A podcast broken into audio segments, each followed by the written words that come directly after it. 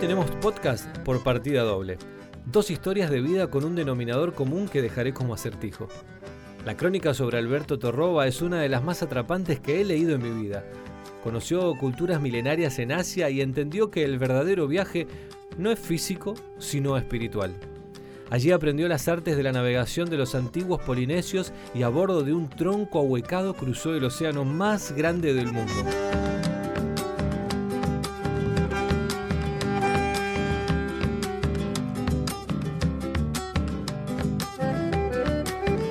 ¿Sabes qué tipo de música es? Suena bien, ¿cierto?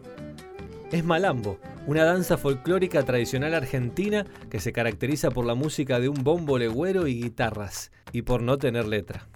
Hasta hace algunos pocos años, el zapateo y la fuerza de esta danza era dominada únicamente por hombres, pero llegaron al escenario mujeres como Micaela del Río para romper la tradición y cautivar con sus destrezas. ¡Eh, qué bárbaro! ¡Qué bien habían andado, che!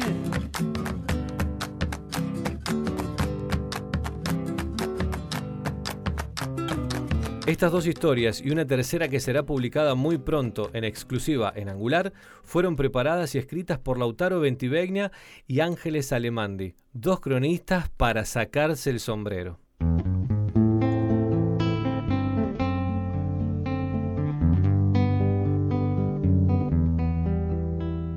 Esto es Podcast Contexto, el newsletter de Angular en el que te contamos qué hay detrás de escena.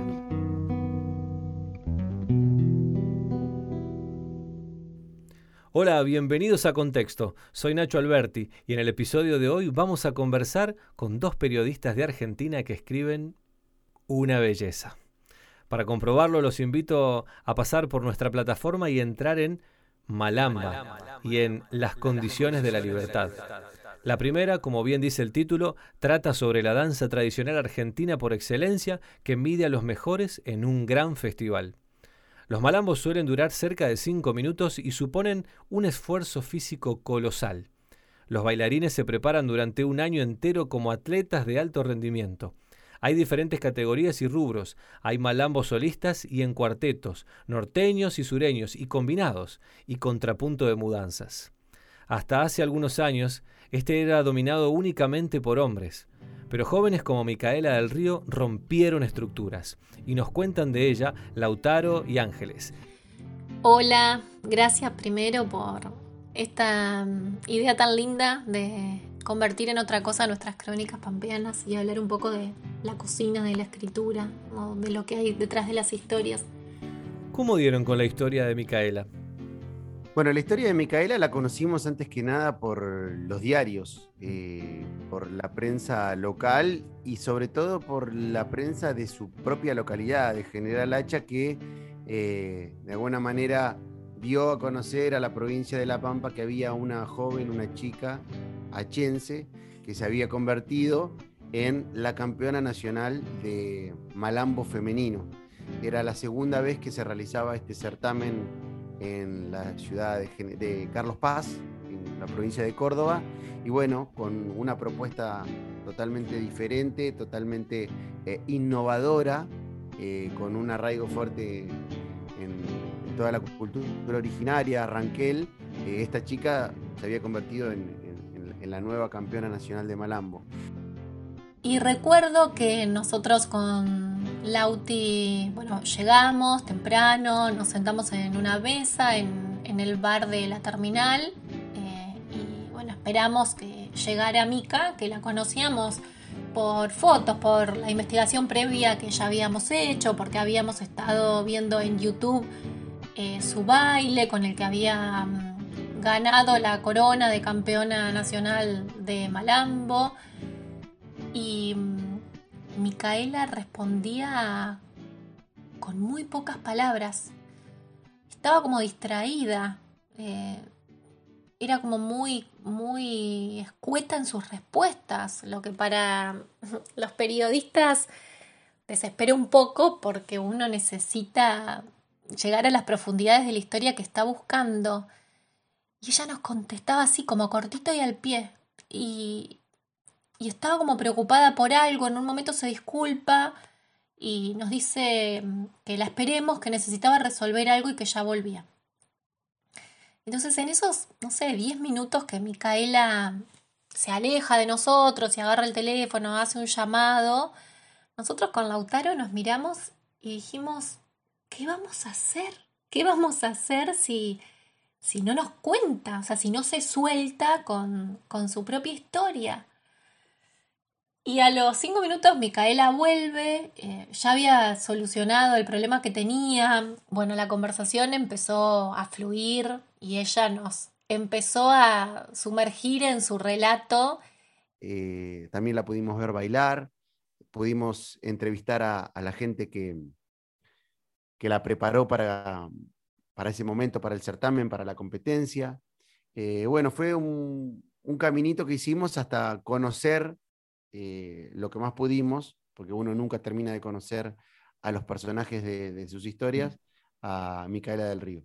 Y, a medida que contaba, empezamos a ver todo lo que ojalá se vea ahora en, en la crónica, pero descubrimos no solo a una mujer que bailaba, sino descubrimos a su mamá, bailarina, y descubrimos a su abuela, la cacha, y entendimos que ahí había un matriarcado enorme, alrededor de la danza y sosteniéndose en, en decisiones que a veces tienen su precio, pero mm, que sostienen a las personas convencidas de que en esta vida se van a jugar todo por hacer solo lo que aman.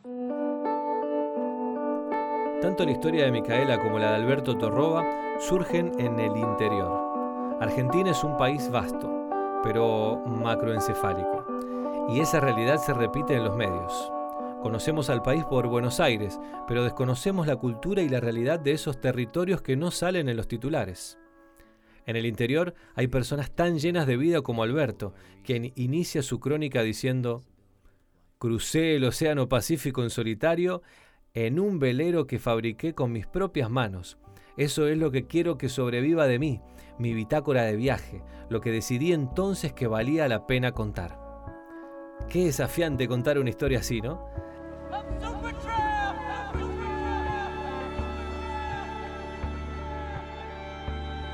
Eh, decidimos reflotar la historia porque me parece que hay como una potencia propia del personaje que va más allá de lo que él logró hacer, de lo que él eh, logró con su aventura de cruzar el Océano Pacífico en un barco hecho por sus propias manos, en un tronco ahuecado, como lo llama él.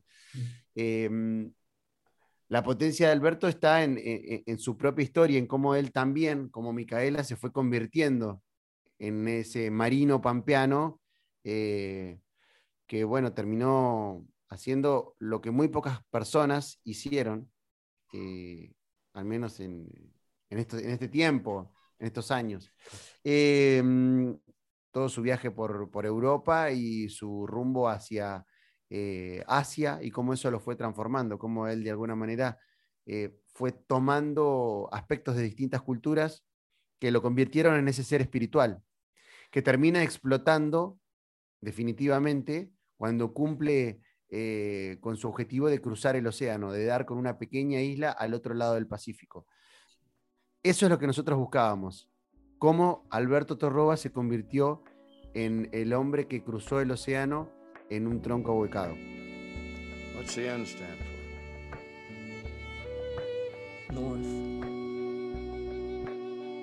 Hace mucho tiempo ya, Lautaro, en alguna oportunidad que nos vimos, me prestó el diario de viaje que había escrito Alberto Torroba, este pampeano que en su juventud cruzó el Océano Pacífico sin instrumentos de navegación y en una embarcación construida con, con sus propias manos. El diario es una perla encontrada en el fondo de ese océano. Es una gran historia está muy bien contada, llena de detalles con los que sentimos que alucinamos, que alucinamos de la misma manera que Alberto sufre algunas alucinaciones cuando está en el medio del mar sufriendo el calor, por momentos quedándose sin alimentos, después de una tormenta que se llevó todo, eh, o padeciendo el delirio propio de alguna infección que sufrió en ese viaje, ¿no? Y que le requería atención inmediata. Uno alucina con ese poder, no puede creer lo que está leyendo. No puede creer y lo cree todo, ¿no? O sea, me parece que si fuese una ficción sería inverosímil. Pero mm, Alberto logra meternos ahí en su universo y ya de por sí ese diario me pareció eh, alucinante y conocerlo, Alberto, eh, el día que nos decidimos a escribir su historia, fue otro cachetazo, por decirlo de alguna manera. Y cuando llegamos descubrimos que, que la potencia de Alberto era abrumadora. Es realmente un tipo fuera de lo común. Es una persona que, que no está en pose, y que habla desde un lugar muy auténtico, muy auténtico. Que no, no, no está parado en ninguna vereda más que en esa que se inventa él y que puede ser muy crítico con el sistema, muy cuestionador y a la vez todo eso está respaldado por la forma de vida que tiene. Es muy atractivo escucharlo, es, no, no se puede, uno no se puede despegar, es como que los oídos quedan tan conectados a, a esa historia y a ese relato que volvemos a hacer un viaje con él. Y cuando después de entrevistarlo varias veces, durante muchas horas, nos sentamos a pensar qué hacíamos con eso, ¿no? cómo mm, le dábamos la estructura primero a nuestra nota para después trabajar, se nos hizo una laguna. Era como que no sabíamos qué hacer con eso, porque porque su voz era muy fuerte. Entonces cualquier movimiento iba a estar muy por debajo de lo que era Alberto, ¿no? Y mm, me acuerdo de, de haber leído las clases de Eve Ward en ese libro hermoso que escribe Liliana Villanueva, eh, donde mm, ella trabajó un capítulo acerca de prestar atención, acerca de cómo habla la gente, así lo titula. Y ni bien comienza, cita a Flannery O'Connor, y esa cita me parece que, mm, que estaba latente en nosotros. Eh, Flannery O'Connor dice, buena parte del trabajo del escritor está ya hecho antes de que empiece a escribir, porque nuestra historia vive en nuestra forma de hablar. Y me parece que la forma de hablar de Alberto era tan única que nos decidió a mm, intentar trabajar eh, con un sistema de edición, ¿no? Para mm, que su crónica esté contada en primera persona. Y eso fue lo que hicimos. Otro de los elementos característicos de la tríada que publicaremos en exclusiva en Angular es que son textos escritos a cuatro manos. ¿Cómo es ese trabajo plural en un oficio que suele ser individualista? Con Lauti nos conocemos hace ya varios años. Sin duda fue el primer amigo que hice cuando me vine a vivir a La Pampa, allá por el año 2014. Y si bien nos conocimos por una nota periodística, después nos dimos cuenta que teníamos un montón de cosas en común, que teníamos una formación muy parecida, que los dos éramos unos apasionados del periodismo narrativo, que compartíamos maestros y maestras y que nos gustaba, que nos gusta mucho, mucho, mucho leer. Lautaro además es un comprador compulsivo de libros, entonces yo digo que es mi dealer literario, cada vez que nos encontramos él me convida con tres o cuatro libros, novelas, libros de cuentos o de no ficción. Y bueno, después charlamos siempre sobre, sobre nuestras lecturas. El trabajo a cuatro manos es algo que nosotros vivimos con, felicidad, eh, sobre todo con amorosidad. No sé si me gusta esa palabra, pero, pero lo vivimos con, compañerismo. Es hermoso poder compartir no solo la escritura, sino también el reporteo, la aventura de contar una historia, eh, ir armando una estructura, ir corrigiendo y editando, reenviándonos el mismo texto hasta que el texto no da para más, eh, no, se puede mejorar más, o entendemos nosotros que no se puede mejorar más, nos cansamos de, darle vuelta y ese es el resultado final. Y mm, me parece que encontrarnos también fue asegurarnos de que, de que podíamos exigirnos más cosas a nosotros mismos, de que podíamos funcionar tanto como eh, reporteros, eh, como escritores al trabajar en la redacción y también como nuestros propios editores y que mm, eso nos iba a permitir seguir creciendo en lo que tanto nos gustaba. Tenemos nuestro propio método. Eh, hace poco nos pensamos cómo lo desarrollamos y bueno, tiene que ver con esto, con, con ir rastreando historias, con chequearlas, con discutirlas y después tratar de, de generar algo nuevo. Eh, de generar una historia nueva, de buscar un, nuevo punto de vista, una nueva forma de, mirar la realidad o a los personajes en este caso. Y la primera experiencia que mm, hicimos juntos fue preciosa.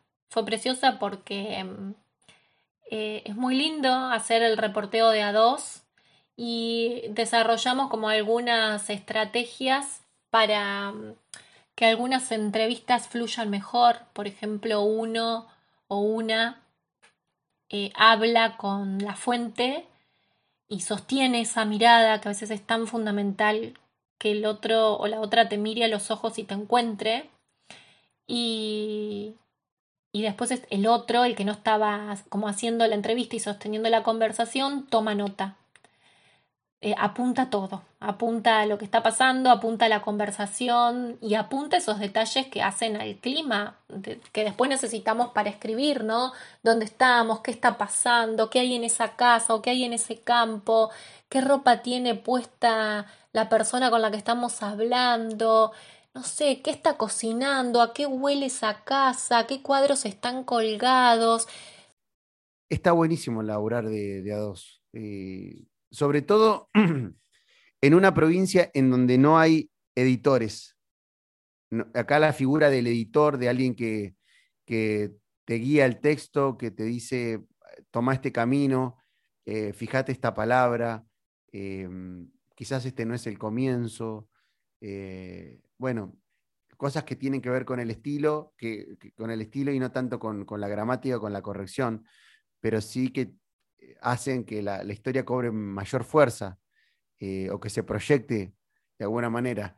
Entonces, como no hay editores que se centren en, la historia, o sea, es algo de lo que carecen los medios en general acá, de la figura del editor. Acá el editor es como alguien que ordena a los periodistas adentro de una, de una, redacción, pero solamente los ordena y ordena el, producto, pero no hay alguien que trabaje o que te acompañe en el texto esa figura del acompañante, de alguien que va a la, par con vos, no existe. Entonces, nosotros lo hacemos juntos al, camino.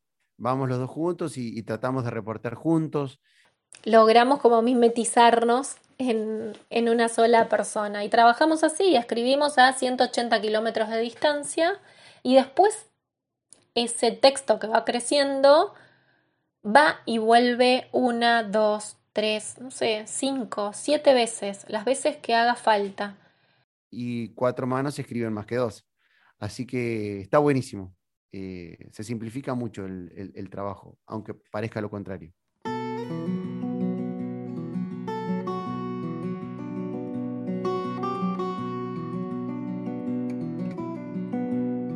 ¿Saben? Durante años escuché que en los pueblos del interior no pasa nada. Son aburridos o no tienen mucho por contar. Pero sus textos lo contradicen muestran que los universos a pequeña escala son un territorio narrable cuyos habitantes tienen una voz propia. ¿Es posible pensar que las localidades pequeñas y las zonas rurales son, además, espacios de refugio ante tanta hostilidad actual? ¿O es una idea naif? Yo no sé si son un lugar de refugio. Me parece que son infiernos a, baja escala también. Eh, los pueblos tienen su complejidad, los pueblos tienen sus lógicas de poder, los pueblos tienen sus excluidos también. Eh, son territorios absolutamente narrables y creo que ahí está el desafío en comprender cuáles son las lógicas, cuáles son los caminos, cómo llegar al corazón del pueblo. Es, muy difícil. Pasa, eh, el, otro día pensaba en, en mi propio pueblo, desde el acceso hasta el corazón del pueblo hay 8 kilómetros, 7, 8 kilómetros. Llegar al corazón del pueblo, comprender qué es lo que realmente pasa, comprender cómo son las relaciones de poder, comprender quiénes son los excluidos, lleva su tiempo. Y, eso está bueno, eh, poder llegar alguna vez a comprender o a tener una idea cabal quizás de, cómo funcionan las cosas en, en, ese territorio pequeño, en ese universo a escala. ¿Qué decir? ¿Qué decir porque alguna vez estuve del otro lado? Para mí fue tremendo al principio porque realmente venía con todos los prejuicios de que qué podía contar desde un lugar perdido en el mapa, ¿no? Con tan poquitos habitantes, con tan poca vida. Yo sentía eso, ¿no? Qué historias podía haber acá, ¿A quién le podían interesar las historias de un pueblo, de un pueblo, ¿no? Donde hacía demasiado frío, donde el paisaje era demasiado amarillo, donde el viento no me dejaba ni pedalear en la bicicleta. Bueno, al principio fue horrible. Después me di cuenta que no era el pueblo, ¿no? Que era una la que tenía que cambiar la mirada. Y de que las historias están palpitando siempre ahí y que pasan al lado nuestro, que las tiene el vecino, que las tiene el verdulero, que las tiene el que le está comprando papas al verdulero respecto de que en el interior no pasa nada, eso eh, es mentira. Eh, eso es una, lo, que decías vos al principio, una, visión centralista, porteñocéntrica de, de todo lo que pasa. Quizás hay cosas que para el centralismo porteño no son noticia, eh, pero pasan acá y, está bueno contarlas, está bueno narrarlas. Hay personajes como Torroba como Alberto, como las tejedoras del oeste, como las hacheras en, eh, el norte provincial, como la malambista, eh, bueno, miles de historias que están a la vuelta de la esquina en, los espacios que compartimos todos los días. Solamente hay que tomarse el tiempo para contarlo y contarlo bien o tratar de hacerlo lo mejor posible, porque también ahí hay un descubrimiento. Y de nuevo esto, ¿no? Hay que saber escuchar, hay que saber mirar, y cuando uno detecta que hay algo ahí, esto, ¿no? Ir a la casa de ese otro y esa otra, que es tan fácil aparte en un pueblo, que cualquiera te abre la puerta de su casa y antes te invitaba un mate eh, y te cuenta mm, esa historia. No solo es la escritura, no solo es el proyecto que cada uno de nosotros tiene en mente, sino también la aventura de ir descubriendo cosas que no vemos hay un extrañamiento que debe producirse necesariamente para que el, texto funcione. Y me parece que eso también es como un desafío para nosotros, sorprendernos de nuestra propia realidad y tratar de encontrar cosas universales en el universo particular. Qué bueno fue escucharlos, Lautaro, Ángeles. Desde ya quedan invitadísimos a futuros episodios de Contexto. Antes de terminar, queremos comenzar una buena costumbre. Nos gustaría conocer qué están leyendo. ¿Podría sugerirnos una lectura? En mi mesita de luz los libros crecen más que una pila, hacen una torre. Y tengo un vínculo poliamoroso con ellos porque leo de a varios a la vez y siempre leo mucha más literatura que no ficción. Terminé hace poquito Historia de una hora y otros cuentos de Kate Shopping. Estoy leyendo eh, desde hace un par de semanas las obras completas de Chekhov. Estoy tratando de escribir cuentos, entonces estoy como sumergida un poco en este universo, no solo como lectora para disfrutarlo, sino para impulsar un poco ese ejercicio de, leer y, tratar de entender cómo los grandes maestros hacen lo que hacen con, el lenguaje. Entonces, muy maravillada eh, en ese ámbito, en ese espacio. Y me regalaron, que lo empecé antenoche, un libro de Fernando Aramburu que me había gustado mucho en su novela Patria, que se llama Autorretrato sin mí, que lo acabo de comenzar y promete. Si les tengo que recomendar algo, bueno, me la voy a jugar por un libro de una autora santafesina, Estela Figueroa, que la conocí hace poco y me encantaron sus poesías, porque sí, es una obra poética reunida de Figueroa y se llama Helada que no invitaron. La lectura que voy a sugerir es Steve. El autor es Donald Ray Pollock. Es un escritor eh, norteamericano que hace algunos años eh, se convirtió en un bestseller, podría llamarse de esa manera, pero es una persona que comenzó a escribir muy de grande y plantea todas historias que son, eh, ocurren en un pueblo que se llama Steve. El autor propone un mapa de su pueblo, primero lo dibuja, eh, da los lugares, los sitios específicos donde ocurren las acciones y después son todos cuentos que tienen que ver con los personajes del pueblo, con las oscuridades del pueblo, con la violencia del pueblo. Es tremendo, es muy crudo, está muy bien hecho, está muy bien contado, es muy preciso eh, Donald Ray Pollock y transmite la realidad de Steve, este pueblo de, de Ohio. Uy, ya me lo consigo, boludo. No, no, está buenísimo, te va a encantar. Esta es otra producción de Angular, realizada con esfuerzos autogestivos e independientes.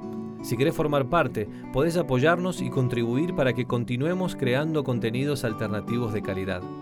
Suscríbete y envíanos tus mensajes. Los tendremos en cuenta en el próximo episodio de Contexto. Si les contás a otros de Angular, siempre será una buena noticia. Hacemos lo que queremos, hacemos periodismo narrativo.